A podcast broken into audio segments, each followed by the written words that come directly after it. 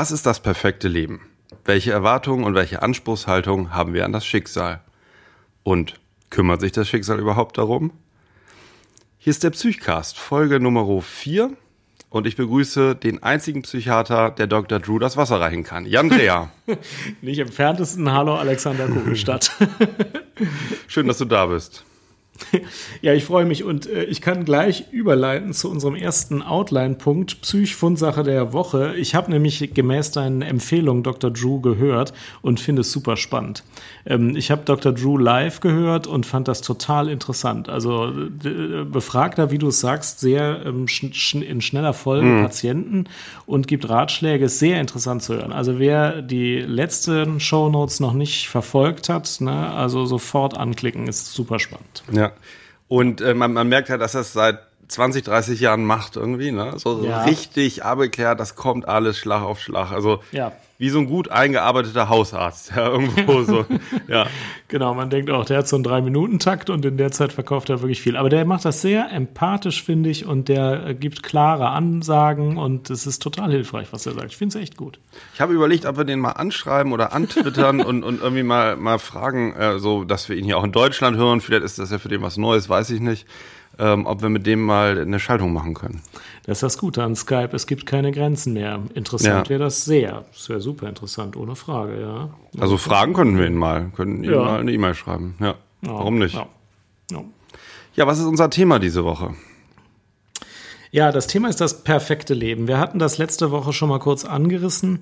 Ähm, wir, wir selber, wir beide denken, dass viele Menschen und auch wir selbst relativ verwöhnt sind, was unseren Anspruch an das Schicksal angeht und dass der Gedanke, dass äh, was schiefgehen kann, gar nicht mehr so gut ins Lebenskonzept passt und ähm, sich bewusst zu machen, dass das Leben eine fragile Angelegenheit ist, die Hochs und Tiefs äh, von also für einen bereithält, ist wahrscheinlich sehr weise. Und in verschiedenen Lebensbereichen zeigt sich das ähm, schon häufig, dass ähm, man selber eine sehr hohe Anspruchshaltung ans Schicksal hat, ähm, was das Schicksal nicht im geringsten kümmert und wenn dann was äh, anders läuft, als man so denkt, dann kommt man leicht in Verlegenheit. Und ähm, uns hat beide das Thema so angesprochen, dass wir überlegt haben, das mal ein bisschen ausführlicher zu besprechen. Ja, wir kamen auch so ein bisschen drauf ähm, bei dem bei dem Punkt. Ähm, welcher war das denn nochmal? Im, im Coping, Coping, ich. genau, ja. Coping, ja. Wie, wie, wie können wir, also wie sind wir bereit, uns überhaupt einzustellen auf Dinge, die auch ungeplant passieren, die so ins Leben hineinplatzen? Und ähm, genau, welche Anspruchshaltung steht eigentlich heute ganz selbstverständlich dahinter, ne, bei, mhm. Äh, in, in, Zeiten, in unseren Zeiten jetzt sozusagen, ja. Mhm. Ja, also wir wollen jetzt nicht ähm, lange, langwierig durchgehen, warum alle immer so ein perfektes Leben erwarten und dass es das nicht gibt. Das wäre ja langweilig. Aber wir wollen vielleicht zu verschiedenen Lebensphasen, also Kindererziehung, Ausbildung, Erwachsener, Krankheiten, Partnerschaft, Alter, besprechen, ähm, wo der Maßstab ist und wie die Variationsbreite, die das Schicksal eigentlich bereithält, äh, wie die ist. Die ist nämlich normalerweise höher als das, was man so im geschützten Umfeld seines friedlichen Lebens erwartet. Und mhm. daraus ergeben sich andere Coping-Mechanismen, wenn man sich das bewusst macht. Und ich glaube, es ist einfach eine Fähigkeit, sich bewusst zu machen, dass äh, ähm, einem auch viel schlimmere Dinge passieren könnten, als einem normalerweise passieren. Oh, gut, und manchmal passieren die eben dann auch tatsächlich. Ne? Ja, und das ist jetzt ein Thema, ich merke das so, ich habe jetzt eine Outline gesehen gerade ne, und überlegt, wie man es jetzt äh, so ein bisschen durchgeht und wie man drüber spricht. Ist ja erstmal nichts Angenehmes, ne? weil das sind ja so die Sachen, man hofft ja immer so sehr drauf, dass man selber gar nicht betroffen, also dass es einen möglichst nicht betrifft, dass die Sachen möglichst wie geplant und wie gewünscht verlaufen. Ne? Wenn du jetzt so die Lebensbereiche hast, eben gesagt, Kinder, äh, Partnerschaft, Krankheiten, Alter. Uiuiui, ne? was da alles so kommen kann, ähm, was dann da äh, verarbeitet oder integriert werden muss. So. Ja, ähm, wobei das eben sehr kulturabhängig ist. Wir sind in so einer Kultur, die der Kontrolle über das Leben einen hohen Wert beimisst. Ähm, in Indien, glaube ich, ist eine viel höhere Ergebenheit dem Schicksal gegenüber ähm, typisch. Da gehört es mehr zur Kultur hinzunehmen, was so passiert und nicht den Eindruck zu haben, ich kann durch mein eigenes Handeln das Schicksal so sehr in die Hand nehmen. Ähm, ich will jetzt nicht sagen, was davon weiser ist. Es gibt in unterschiedlichen Bereichen äh, unterschiedliche Einflussmöglichkeiten. Aber ähm, wir hier im modernen Westeuropa erwarten schon, dass wir durch unser Verhalten ziemlich viel im Griff haben. Und das zeigt sich eben in den verschiedenen Bereichen sehr. Mhm. Wobei ich manchmal finde, ähm, äh, also so durch die Ausbildung äh, zu Mediziner, ne, da weiß man ja jetzt teilweise, was Medizin wirklich leisten kann mhm. was so die allgemeine Hoffnung eigentlich ist, so in der Gesellschaft. Mhm. Was für Erwartungen an die Medizin äh, bestehen. Mir fällt immer auf, wenn es da um irgendein um Erkrankungsausbrüche oder um, um Prominente geht, die erkranken, dass so die Medien, die ja auch ein Stück weit möglichst ein Abbild der Gesellschaft sein sollten, das häufig auch sehr viel ähm, stärker einordnen oder sich viel mehr von der Medizin erhoffen. Ähm, das fällt mir dann immer auf. Ich weiß dann so, ich ja. kann mir dann vorstellen, wie es hinter den Kulissen aussieht und denke, Mensch, so viel kann man da jetzt eigentlich auch nicht machen. Oder ähm, ja. also Weißt du, wie ich meine?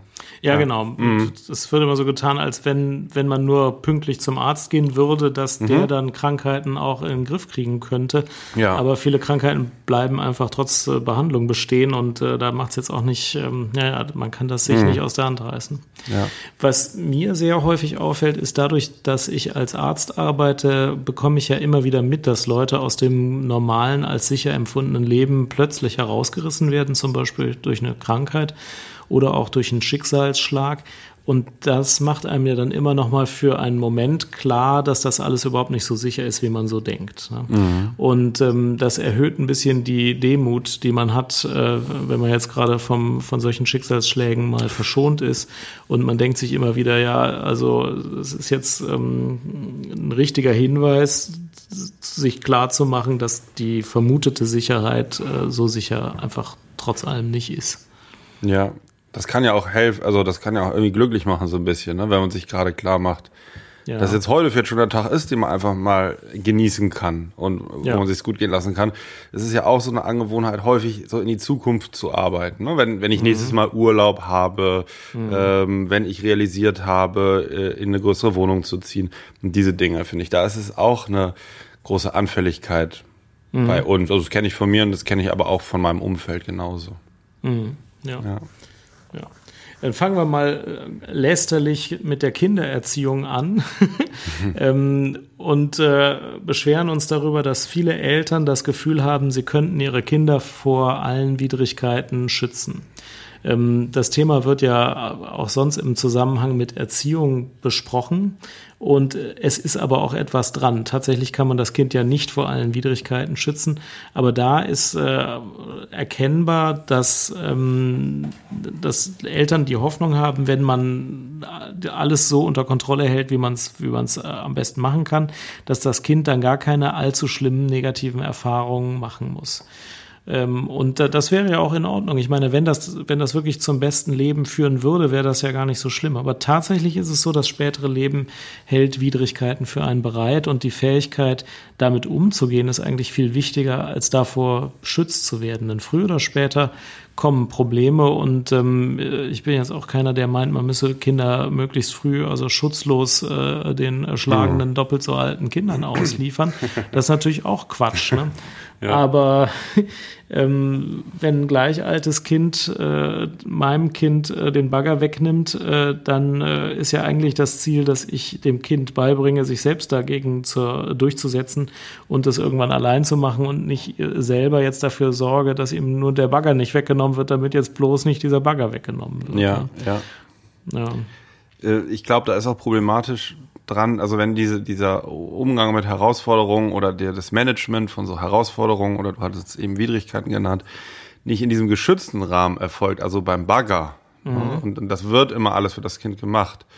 Und dann kommt ähm, im jungen Erwachsenenalter eine mhm. viel größere Widrigkeit als der Bagger und da sind keine mhm. äh, Kompetenzen im Umgang mit solchen Situationen erworben worden und keine Erfahrung. Und damit meine ich halt, auch nicht unbedingt jetzt so rationale Erfahrungen. Die sind ja oft beim ähm, normal gebildeten äh, Menschen, der eine Schule besucht hat, irgendwie da, dass man sich mhm. rational sagen kann, ich könnte jetzt so und so und so reagieren.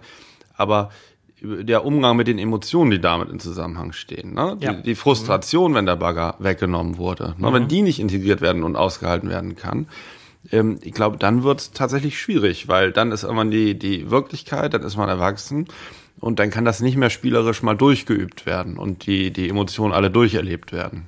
Es gibt eine sehr interessante Studie, ich muss die nochmal für die Shownotes raussuchen, die sagt, ähm, der Narzissmus wird häufiger und die äh, postuliert, das kann man natürlich nicht gut beweisen, aber die sagt, ähm, der Erziehungsstil, den Kindern immer zu sagen, egal was sie getan haben, oh, das hast du super gemacht, du stehst im Mittelpunkt des Interesses der ganzen Familie, du hast ein Bild gemalt und egal wie gut das ist, das ist großartig. Ähm, dieser Erziehungsstil, der als zunehmend häufig äh, beschrieben wird, der habe einen Miteinfluss darauf, dass narzisstische Störungen häufiger werden und dass die Kinder Schwierigkeiten haben, ihre tatsächliche Position in der Welt zu bestimmen, wenn sie äh, junge Erwachsene sind. Mhm. Ähm, ich weiß nicht, ob das stimmt, aber ich finde den Gedanken verfolgenswert. Mhm. Ähm, denn äh, er hat so eine gewisse Augenscheinvalidität. Ja. Äh, es ist äh, aber auch kompliziert, also so einfach wird es auch nicht sein. Genau, das ist, das ist so, das ist so der Punkt. Ähm, ich finde das unheimlich schwierig ähm, und wahrscheinlich finden das Forscher genauso schwierig, ähm, nachzuvollziehen, welche Persönlichkeitseigenschaften tatsächlich korrelieren mit welchen Erlebnissen in ja. der Kindheit. Das lässt sich ja, ja schwer valide nachweisen und ja. eine Kausalkette herzuleiten. Ja, genau. Das ist, das ist glaube ich, ein, und, weil ich kam jetzt gerade, man könnte jetzt auf den Punkt Beziehungen kommen. Ich finde die Fähigkeit, Kompromisse einzugehen und Sachen in Kauf zu nehmen, um ein bestimmtes Ziel zu erreichen. Ne? Also zum Beispiel eine mhm. Beziehung haben zu wollen, für die ich dann auch Sachen in Kauf nehmen muss mhm. und mit denen ich mich abfinde, um diese Beziehung aufrechtzuerhalten. Da finde ich, geht die Bereitschaft stark zurück.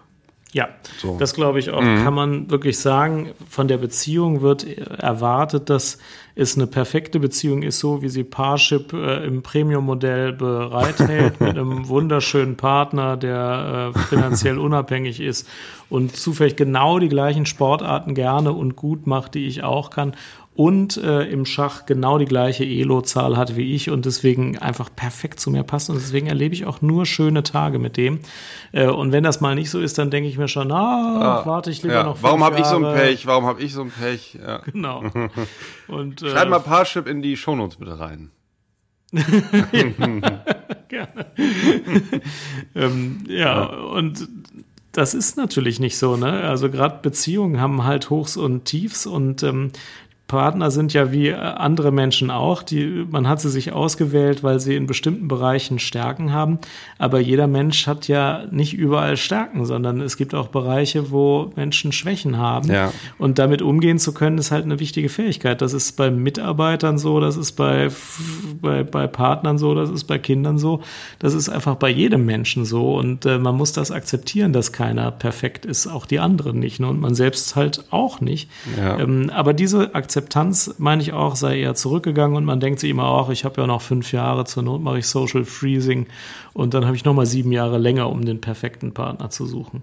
Den es natürlich nicht gibt oder den es äh, bei 100 gegebenen äh, Menschen des Geschlechts, das ich präferiere, wahrscheinlich ein bis zweimal mindestens gibt. Ich muss wahrscheinlich nicht 10.000 durchsuchen, bis ich den perfekten gefunden habe. Warum müssen denn Partner so perfekt sein? ja. Also das, ja. das finde ich eine interessante Frage. Und äh, zum Beispiel jetzt, also ich habe mich jetzt da wirklich nicht drauf vorbereitet, wäre jetzt meine Idee, hat das zum Beispiel was auch mit dem äh, kapitalistischen System zu tun, dass man also auch, man will ja auch Produkte das Beste haben, äh, möglichst mhm. original verpackt, das Fort, das neueste Modell und so weiter. Ähm, Gibt es da einen Zusammenhang? Also ich bin jetzt gerade wieder gedanklich, ich habe die letzte Sendung auch schon mal erwähnt, Ariadne von Schirach, ne? Einen ja. Neffen von dem ähm, Ferdinand von Schirach, der mhm. auch dieser bekannte Rechtsanwalt, dieser mhm. ähm, ähm, Autor von mhm. Schuld und, und diesen Büchern ist. Ähm, die, die schreibt so Essays über diese Themen. Ne? Ich hatte mhm. letztes Mal Du sollst nicht funktionieren erwähnt. Und da gibt es auch so ein, zwei gute Videos bei YouTube, die kann ich mal verlinken. Und da schreibt sie zum Beispiel bei diesen Partnerschaften, ähm, ist so ganz angesehen zu sagen, ähm, wenn man einen Partner hat, du bist der Beste für mich, du bist perfekt, ähm, da passt wirklich alles zusammen. Das ist so mhm. das hohe Ideal und sowas wie, sowas wie, sowas Banales wie irgendwie, ähm, du reichst mir einfach. Also so, so das, das sozusagen ja. so, so, sich so vorzunehmen oder zu denken, ne? ja. das ja. reicht mir jetzt. Ähm, so wie es ist, das genügt mir. Das ist völlig, ist überhaupt nicht angesehen und kommt in den, meist, in den meisten ähm, Gedankenschätzen auch gar nicht vor als Option. Und das finde ich irgendwie ganz treffend. Ja, das glaube ich auch. Ähm, was ich immer schon sehr geglaubt habe, ist diese, dieser Zusammenhang etwas Wahlfreiheit macht glücklicher, aber zu viel Wahlfreiheit macht äh, entscheidungsunfähig und unglücklich. Also wenn ich im Supermarkt zwischen drei verschiedenen äh, Sehr gutes Joghurts, Beispiel, ja. äh, wählen kann, äh, und mir dann den auswähle, der mir am meisten schmeckt, dann bin ich glücklich, dass ich die Wahl hatte und mir schmeckt der Joghurt auch äh, sehr gut. Und man kann das ja messen. Psychologen haben hm. da ja Instrumente für und die finden dann raus, Leute, die sich zwischen drei Joghurts entschieden haben, dann den Erdbeerjoghurt genommen haben, die sagen, der ist super lecker, der Erdbeerjoghurt. Und wenn ich äh, die gleichen Personen, die genauso hungrig sind, ähm, vor ein Regal mit 62 Joghurtsorten äh, schicke und die erstmal überlegen, ah, Stracciatella Joghurt oder lieber Zimt Wintertraum, ähm, dann wählen die, ähm, brauchen die natürlich ein bisschen länger, wählen dann am Schluss auch einen Joghurt aus und sind mit dem Joghurt weniger zufrieden. Er ja, schmeckt klar. ihnen weniger gut. Weil die Wahrscheinlichkeit ist ja auch hoch, dass einer der andere noch besser gewesen wäre. Ne? Ja, ja, und dieser Zweifel quält mich. Wenn die beiden anderen nur Zitrone und Natur waren, dann denke ich mir, super, ich habe Erdbeer mm. bekommen. Das ist einfach das Beste von diesen drei Joghurts und ein Erdbeerjoghurt ist ja auch eine gute Sache. Es bringt mir wahrscheinlich keine Lebensqualitätssteigerung, ja. wenn ich noch äh, Zimt Wintertraum wählen kann. Ja, und das, das, zeigt, das zeigt sich ähm, durchgehend, das zeigt sich in sehr vielen Bereichen. Zu viel Wahlfreiheit macht irgendwann entscheidungsunfähig und auch nicht glücklicher. Hm. Oh ja, und mit den Partnern, wir haben ja viel Wahlfreiheit. Ne? Also keiner schreibt uns mehr vor, wen wir nehmen sollen, auch keiner schreibt vor, wir überhaupt einen nehmen sollen oder wann.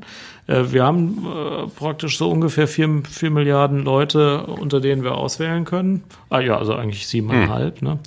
Und ähm, ja, das, ist, das ja. ist wie mit den 52 Joghurts. Ja, ich wohne ja in, in Berlin, ne? Und hier ist auch, hier merkt man, wenn man gar nicht mal auf die Beziehung gucken möchte, einfach so auf Freundschaften oder Kontakte, die man hat, ist zum mhm. Beispiel unheimlich schwer hier, sich zu verabreden. So ein ja. paar Tage im Voraus. Also ich mhm. selber mache das auch meistens gar nicht. Du hast hier mhm. immer alle Möglichkeiten. Hier wohnen so viele mhm. Menschen aufeinander, gerade hier im Prenzlauer mhm. Berg. Hier gibt's mhm. an jeder Ecke fünf Kneipen und Restaurants. Und ähm, da ist überhaupt dieser Antrieb, sich auch ein Stück dann irgendwie festzulegen und zu sagen, ne, am Freitag treffe ich dann den. Das machen die meisten hier nicht. Ne? Man guckt, man hält sich das so ein bisschen offen und jederzeit kann einem was Besseres über den Weg laufen. ja. ja. ja. Ja, das ist auch so das Phänomen, glaube ich. Ja, das gleiche ja. mit den, wie mit den Joghurts. Ja, das glaube ich auch. Naja, und bei, bei Krankheiten trifft, trifft das, ähm, trifft dann wieder ein, ein eigentlich ein zweiter oder ein anderer Punkt zu. Ähm, wir haben sehr stark das Gefühl, dass wir unser Leben eigentlich unter Kontrolle haben. Und wenn wir uns gesund ernähren und äh, ausreichend bewegen und nicht rauchen, dass uns dann eigentlich auch nichts passieren darf. Und wenn, dann ist es nur eine Frage der richtigen Krankenversicherung, dass man das auch wieder aus der Welt schafft. Und das ist ja ein großer Irrglaube. Ne? Also selbst wenn ich den ganzen Tag nur Müsli esse und mich bewege, kann ich trotzdem einen Schlaganfall bekommen.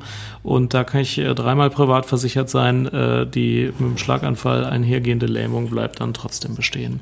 Ähm, und ich, ich, ich weiß nicht, warum ich das so, so relevant finde. Es ist ja kein Gedanke, der jetzt irgendeinem, der das hört, total neu ist. Und trotzdem finde ich, dass die meisten Menschen sehr verhaftet sind an den Gedanken, dass sie ihr Leben sehr im Griff haben. Ob das jetzt äh, mit dem psychologischen Begriff der Kontrollillusion irgendwie be belegt werden muss oder nicht, weiß ich auch nicht genau. Aber ähm, ich finde immer, äh, also ein bisschen mehr, bisschen mehr Demut gegenüber dem Schicksal würde der Welt gerechter werden. Die Welt ist nicht so, dass ich es so im Griff habe, wie ich mir das immer wünsche. Ja. Mhm. Mm, also ich mich würde mal interessieren, ich weiß nicht, wie das früher so war, aber ich erlebe oft so, dass ich glaube, dass in den späten 70er und in den 80er Jahren, da wurde viel diesem ganzen technischen Fortschritt, den es ja auch wirklich gab damals, mhm. viel Glaube geschenkt. Also dieses Ganze, mhm. dass plötzlich alles Mögliche synthetisch hergestellt worden werden konnte. Mhm. Ne? Muttermilch, also die, diese Pulvermilch, ja. die es dann so mhm. gab, alle möglichen ähm, Präparate, Vitamine, das konnte man sich alles äh, künstlich zuführen, mhm. ähm, in, in, einem großen Umfang wie vorher nicht. Und ähm, de, de, darauf hatte man, glaube ich, große Hoffnung oder das äh, hat man als große, großen Fortschritt einfach wahrgenommen. Mhm. Und ähm, mhm. äh, jetzt gibt's ja heute auch teilweise so, in, in, ob es jetzt Kinder ist oder äh, auch, auch Freizeit, Beruf, so bei dieser, in diesem Bereich gibt's ja häufig oder gibt's Gegenbewegungen, sage ich mal. Also mhm. Gibt's Gegenbewegungen, die das wieder, die wieder auf natürliches Essen Wert legen mhm. oder die wieder auf Work-Life-Balance gezielt gucken und nicht alles, was mhm. technologisch fortschrittlich ist, ähm, ähm, als nur als Gewinn auslegen. Ne? Aber ich glaube, mhm. dass das in den letzten 20, 30 Jahren eigentlich so gehandhabt wurde. Mhm. Ja, ja, das ist so. Gibt ja auch in der Medizin viel, also das ist ja Wahnsinn, ne, was da an, an technischen Möglichkeiten, diagnostischen Möglichkeiten damit geschaffen wurde. Aber es ist gleichzeitig daran auch eine Gläubigkeit da, äh, Gläubigkeit gegenüber zum Beispiel äh, Röntgen, CT und MRT-Diagnostik gewachsen. Mhm. Und man glaubt ja eigentlich, wenn man sich da reinlegt in eine, in eine, Röhre, weiß man hinterher wirklich, was für eine Krankheit vorliegt. Es ja. ist ja immer nur ein Puzzlestein, aber es wird, äh, wird doch häufig die, diese Idee auch gepusht, finde ich, in den Medien. Wenn man dann ein CT macht, dann weiß man auf jeden Fall, wo das Problem ja. liegt. Ja. ja. ja. Und man weiß es eben oft nicht. Genau. Ja. Ja, und ähm, beim Alter ähm, wirkt sich das auch aus. Also ich höre oft von 82-jährigen Patienten, ja, ich möchte noch ein bisschen im Krankenhaus bleiben, ich habe noch so Gelenkbeschwerden in den Fingern. Da würde man sagen, ja, äh, gut, Sie sind jetzt 82 Früher hätte man gesagt, ja, ist die Arthrose und äh, dann äh, hätte man Schmerzmittel genommen. Und ähm, man kann nicht ewig gesund bleiben und dann mit genau 100 Jahren äh, ohne äh, Beschwerden äh, tot umfallen. Das funktioniert nicht. Ja, ähm, man wird halt älter. Irgendwann braucht man mit 45 eine Lesebrille und irgendwann legt die die Hörfähigkeit nicht mehr wirklich zu, sondern nimmt eher ab. Und äh, irgendwann kriegt man auch äh, Beschwerden. Ähm, aber äh, da ist auch eine niedrigere Akzeptanz. Der Jugendwahn in der Welt ist äh, nicht weniger, als er äh, früher war. Und äh, die Vorstellung, ich könnte, wenn ich alles richtig mache und oft genug zum Arzt gehe, einfach immer ähm, den Körper eines 18-Jährigen mit mir rumtragen, der besteht auch. Ähm, auch das macht die Medizin anders, finde ich. Die, die Akzeptanz gegenüber solchen Gebrechen ist halt niedriger geworden. Wenn man was gegen die Gebrechen tun kann, ist ja auch gut. Ne? Und wenn ich eine gute Medikation habe, die die Gelenkschmerzen vertreibt, dann ist es gut, im Krankenhaus zu bleiben. Aber es gibt auch Leute, die äh, trotz aller Medizin äh, vom Krankenhausaufenthalt kein keine Abnahme dieser Beschwerden hätten. Und die sind dann ganz verwirrt, wenn man sagt, ich kann das jetzt nicht besser behandeln, als es äh, jetzt so war. Und dann gehen die nochmal in die Mayo-Klinik und lassen nochmal diagnostizieren, ob das nicht vielleicht auch was anderes ist. Und dann gehen sie nochmal zu verschiedenen anderen Ärzten, einem Heilpraktiker und nehmen noch mehr Vitamine als vorher schon. Und äh, aber manches wird einfach bleiben. Ähm, ich finde es wichtig, sich das klar zu machen, dass man, dass man nicht alles in der Hand hat. Ne? Ja. Jetzt darf ich einmal aus deinem Buch zitieren, das passt einfach gerade so ja. gut. Aus dem Kapitel über Alterspsychiatrie. Erste Seite des Kapitels, dicker Merkekasten. Ähm, das wichtigste Medikament in der Altersmedizin ist Wasser. Ja, genau. Für die medizinisch Geschulten unter uns jetzt verständlich, glaube ich, wissen ja. die meisten, was gemeint ist. Die anderen kann man erklären, dass halt häufig ält, also ältere Menschen weniger Durstgefühl haben, weniger Wasser trinken und alle möglichen Störungen des Organismus mhm. Mit Wassermangel zu tun haben. Mhm. Und, und dass das häufig nach komplizierten Untersuchungen und viel Diagnostik ähm, dann der Schlüssel zum Glück ist, entweder eine Infusion zu geben oder einfach zum Trinken besser anzuleiten, im Idealfall sogar. Ja. Ich muss übrigens meine Aussage von, äh, vom letzten, von der letzten Episode korrigieren, dass ich alle Bücher als ähm, E-Books äh, haben möchte. Ähm, das Buch, das mhm. du geschrieben hast, Berufseinstieg Arzt, gibt es nämlich gar nicht auf dem Kindle. Das kann man zwar aufs iPad laden, das ja. geht als E-Book, aber auf dem Kindle kann man es nicht lesen. So. Also es gibt schon Bücher, die man in Papierform haben möchte. Zumindest dann, wenn sie farbig gedruckt sind und irgendwie sich nicht auf dem mhm. Kindle laden lassen. Ah ja, okay. Ich, ähm, ich habe es mal bestellt in Papierform. Sehr schön, ja. ja. Vielleicht aber eher, um deine jüngeren Kollegen zu beraten. Ja, Dann, ähm, ja. ich, ich habe bislang erst den Anleser gelesen, äh, aber ich glaube, es, es, ähm, es hilft vielen Leuten, sich sehr gut zu orientieren, wie man den Berufseinstieg Arzt eben schaffen kann und was man da machen kann. Genau, die Schwierigkeit ist ja, vor 10, 15 Jahren gab es keine Stellen für Ärzte, da war die Schwierigkeit, mhm. eine Stelle zu kommen. Heute gibt es unheimlich viele Stellen für Ärzte mhm. und das Gesundheitssystem, das händeringend Fachkräfte sucht, Ärzte sucht. Das macht es eigentlich genauso schwierig zu gucken, wo möchte ich eigentlich hin und wo mhm. kann ich mhm. das umsetzen, was ich machen möchte. Auch da ist mehr Wahlfreiheit. Genau, stimmt, ja. ja, ähm, was wäre denn ein positiver Umgang mit dieser Suche nach dem perfekten Leben? Was wäre, was wäre der, die wünschenswerte Geisteshaltung? Was würdest du sagen? Also, wir haben es jetzt problematisiert. Wir wissen, dass es das eigentlich nicht gibt. Aber wie sollte man sich eigentlich dem Leben gegenüber aufstellen und, und dieser Frage, wie perfekt kann mein Leben sein, wie sollte man sich tatsächlich aufstellen? Ich glaube, ähm, dass das genau, was wir jetzt auch so ein bisschen besprochen haben, eben die meisten ganz genau wissen eigentlich. Ja. Und das andere ist dann dieses Phänomen ähm, dieser Konsens im Alltag ne? und diese Gläubigkeit mhm. an äh, äh, die Abläufe, wie die eben sein sollen, an äh, die Rituale unserer Gesellschaft. Also mhm. viele fühlen sich ja auch schon sehr schlecht, wenn sie sich mal krank melden müssen. Ja. Bei mhm. der Arbeit. Also alles, was so, so ein bisschen abweicht von dem Wünschenswerten. Und mhm. ich glaube, es wäre gut, sich immer wieder klar zu machen, dass Dinge auch einfach mal reichen können oder gut genug sind, so wie Winnicott gesprochen hat, mhm. von der Mutter, die muss nicht perfekt sein für einen Säugling und es ist gar nicht mhm. unbedingt gut fürs Kind, wenn das immer alles so gut wie möglich bekommt, sondern mhm. die muss gut genug sein. Also die good enough mhm. mother hat ja. Winnicott sozusagen ähm, äh, gefordert.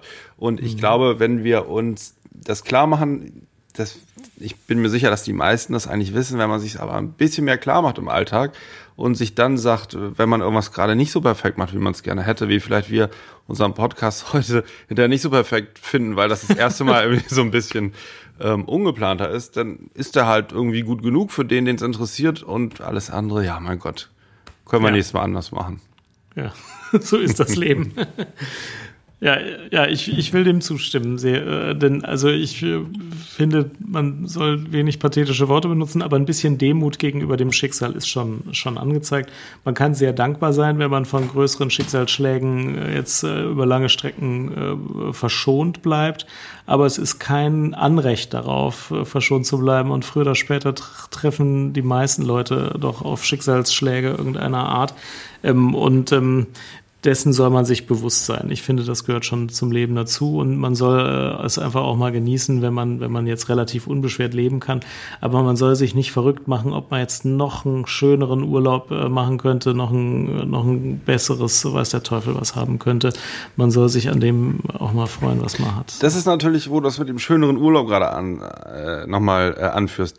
Das halte ich für ein Problem, ist zum Beispiel, das heißt ja, Holiday Porn oder Food Porn auf Facebook. Also ja. da wird ja genau das angeheizt. Ne? Dieser, ja. Dieses soll bemessen werden, wer ist wie glücklich. Ich habe ständig ja. die Möglichkeit durchzuscrollen, mich selber einzuordnen. Mhm. Und da werden ja, also da werden wirklich die perfekten Situationen den ganzen Tag gepostet. Mhm. Und ähm, treiben sozusagen, ähm, treiben den Rubel hoch, ne? wie, wie mhm. perfekt Dinge sein können. Ähm, das halte ich schon für eine gefährliche Maschinerie so. Ja. Hm, ja. ja. Also wenn man wenn man sich nicht wenn man sich nicht bewusst das was wir heute was wir heute ausrufen hier bewusst davon distanziert und mal sagt ja okay das ist alles perfekt bei Facebook so und ich sitze jetzt hier in einer schäbigen Kneipe ist auch in Ordnung so ja, ja. weißt du keine geile Cocktailbar in New York ich trinke hier meinen Pilz. Ja. Aber Prenzlberg-Kneipen sind halt auch cool. Ja. ja. Schon perfekt, ja, ja. Von ja. daher, für mich ist es auch immer wieder eine Übung. Aber das ist ja okay. Anders, anders geht's ja auch nicht. Ja. Ja. Jan, drei Fragen an dich heute. Letzte Woche haben wir so vergessen, aber jetzt machen wir im Rhythmus weiter. Was ist dir Neues begegnet? Ja, mir ist klar geworden, dass sich was geändert hat im Umgang der Pharmafirmen mit den Ärzten. Äh, und zwar hat sich was zum Positiven geändert. Ähm, man muss sagen, dass vor zehn Jahren der Umgang der Pharmafirmen mit den Ärzten und auch mit Krankenhäusern schon so war, dass die Pharmafirmen ganz froh waren, wenn sie den Ärzten Gutes tun konnten, auch ohne Gegenleistung. Ähm, in der Hoffnung einfach, äh, dass äh, das Präparat, für das sie Werbung machen, dadurch äh, emotional positiv verknüpft wird. Und da sind äh, öfters doch auch mal äh, Reisen nach, äh, also ins, ins nähere europäische Ausland dabei gewesen, ähm, Fortbildungen, die ein bisschen Zeit in Anspruch genommen haben und von sehr viel Rahmenprogramm flankiert worden sind. Ähm, und das ist zu Recht sehr äh, ins, in die Kritik gekommen, äh, denn es ist, äh, es ist ja so eine Art Bestechung oder es ist eine Werbung, die eigentlich nicht, nicht in Ordnung ist, weil sie übertrieben ist und weil man sich nicht wünscht, dass das Verschreibungsverhalten des Arztes irgendwie zu sehr von so einer Werbemaßnahme beeinflusst ist. Es ist juristisch keine Bestechung. Freiberufler darf Vorteile annehmen. Aber ähm, es war ein bisschen maßlos, glaube ich, vor 15 Jahren. Mhm. Und das hat sich geändert. Also ich hatte jetzt in den letzten Wochen einige Gespräche darüber, wie Sponsoring von ganz vernünftigen Fortbildungen aussehen kann. Und ähm, die, dieser freiwillige Kodex, den sich die Pharmafirmen, die, den die sich auferlegt haben, der lässt eigentlich nur noch zu, dass Fortbildungen im Mittelpunkt der Angelegenheit stehen müssen, dass es sehr transparent ist und dass das Rahmenprogramm sich eigentlich auf so ein Buffet beschränkt und viel mehr nicht los ist. Das finde ich auch richtig. Ich glaube, wenn man ohne Gegenleistung, also ohne einen Vortrag zu halten oder so, eine Reise bekommen würde, was inzwischen nicht mehr so, äh, so das gängige Verfahren ist, dann würde der Staatsanwalt einem völlig zu Recht sagen, hier, äh, was soll das denn? Ja.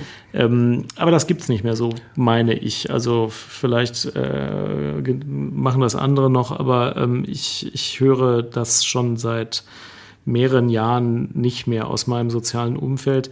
Ähm, und ich finde das äh, sehr erfreulich. Ja, also dass hin und wieder noch eine Fortbildung ein bisschen gesponsert wird, dagegen ist ja eigentlich auch nichts einzuwenden. Ähm, aber das war's dann auch. Das finde ich ganz gut so. Ja, das Buffet muss halt groß genug sein, das eine, ne? ja, also, ja. Das, ich ich, äh, ich kenne sowas ja. kaum. Also ich war maximal noch im, im PJ mal auf einer Pharma-Fortbildung und ähm, so bei uns in der psychosomatischen Medizin und Psychotherapie, äh, auf uns haben sie es nicht so abgesehen. Ich glaube, wir schreiben nur ein Zehntel der Menge von anderen Fachrichtungen im Schnitt auf. Ja. An, an, an Psychopharmaka oder überhaupt an Medikation. Ähm, da sind die relativ wenig dran, uns einzuladen. Ja, das äh, hängt immer davon ab, in welchen Fachbereichen im Moment die ähm, patentgeschützten Substanzen ja. sind. In der Psychiatrie waren eben lange Zeit Neuroleptika, also mehrere Zyprexa, Neuroleptika, ne? genau, ja. mhm. patentgeschützt und damit sehr teuer. Ähm, in der Kardiologie gibt's immer noch ein paar patentgeschützte Medikamente, in der inneren Medizin sowieso. In der Onkologie gibt's sehr teure Medikamente und da sind dann natürlich auch die äh, Werbemaßnahmen entsprechend offensiv. So. Kommt immer ein Mitarbeiter von Zyprexa noch zu euch? Nee, nee, das ist ja inzwischen alles generisch. Vorbei, gibt, okay, ja. Es gibt außer den Depot-Neuroleptika ähm, praktisch keine ähm, nicht mehr auch generisch äh, verfügbaren äh, Neuroleptika. Ähm, und das hat den Markt da sehr entspannt, ja, weil mhm. äh, das ist dann ein kleiner Markt mit den Depots, aber da ist nicht mehr so viel, so viel Kampf. Äh, sobald eine Substanz generisch wird, äh, ist die äh, Intensität der Betreuung sehr viel natürlicher, als er vorher war. Ja. Also wenn man Fragen hat, kann man sich ja immer an die Pharmafirma wenden, das ist auch vernünftig. Ähm, aber die Bewerbung, die lässt sehr nach, sobald das Patent fällt. Mhm. Ja. Was hast du Neues gelernt? Ja, wir sollten vielleicht die Rubrik Skill der Woche äh, aufmachen, denn ich äh, will wieder ein Skill berichten, also eine Fähigkeit ähm, oder etwas, was man tun kann, wenn man unter einer hohen Anspannung steht, um die Anspannung zu reduzieren. Dieser Skill ist für Gesunde, glaube ich, nichts, aber Patienten mit einer Borderline-Struktur äh, sind äh, immer an Skills interessiert. Ich habe jetzt gehört, äh, sich einen Stein in den Schuh zu legen, kann auch helfen um von Anspannung runterzukommen. Einen mittelgroßen mhm. Stein in den Schuh legen, ja. damit spazieren gehen, dann denkt man die ganze Zeit an seinen Fuß, es fängt auch irgendwann an weh zu tun und das kann einen herausholen aus einer großen Anspannung. Ja, am ja, besten von so einer Schotterstraße, ne? So mit so einem Sowas, ja. Spitzen, so stelle ich mir so mhm. vor. Ja. Genau. Ja, das habe ich Neues gelernt. Mhm. Und dann noch ein gutes Erlebnis der letzten Tage. Tja, also ich muss zugeben, ähm, auf die Gefahr hin, dass du sagst, ich bin ähm, übermäßig gewissenhaft oder zwanghaft strukturiert.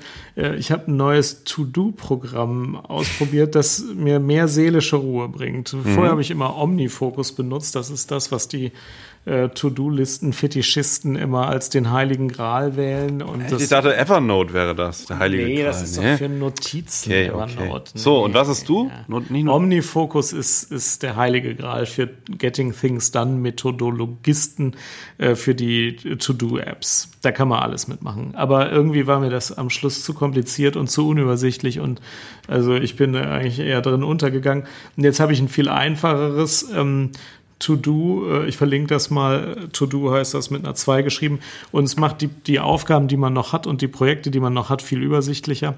Und vor allem kann man viel leichter Ideen, die man hat oder Aufgaben, die man hat, die man irgendwann mal machen möchte, aber jetzt nicht sofort machen möchte, ähm, die kann man aus seinem täglichen Fokus viel besser ausblenden. Das hatte mich nämlich beim letzten Programm verrückt gemacht, dass alle Ideen, die ich so habe, ständig auch auf irgendwelchen Listen erschienen und mich völlig unruhig gemacht haben. Aber es gibt halt viele Ideen beruflich und viele Ideen privat, die man irgendwann angehen kann.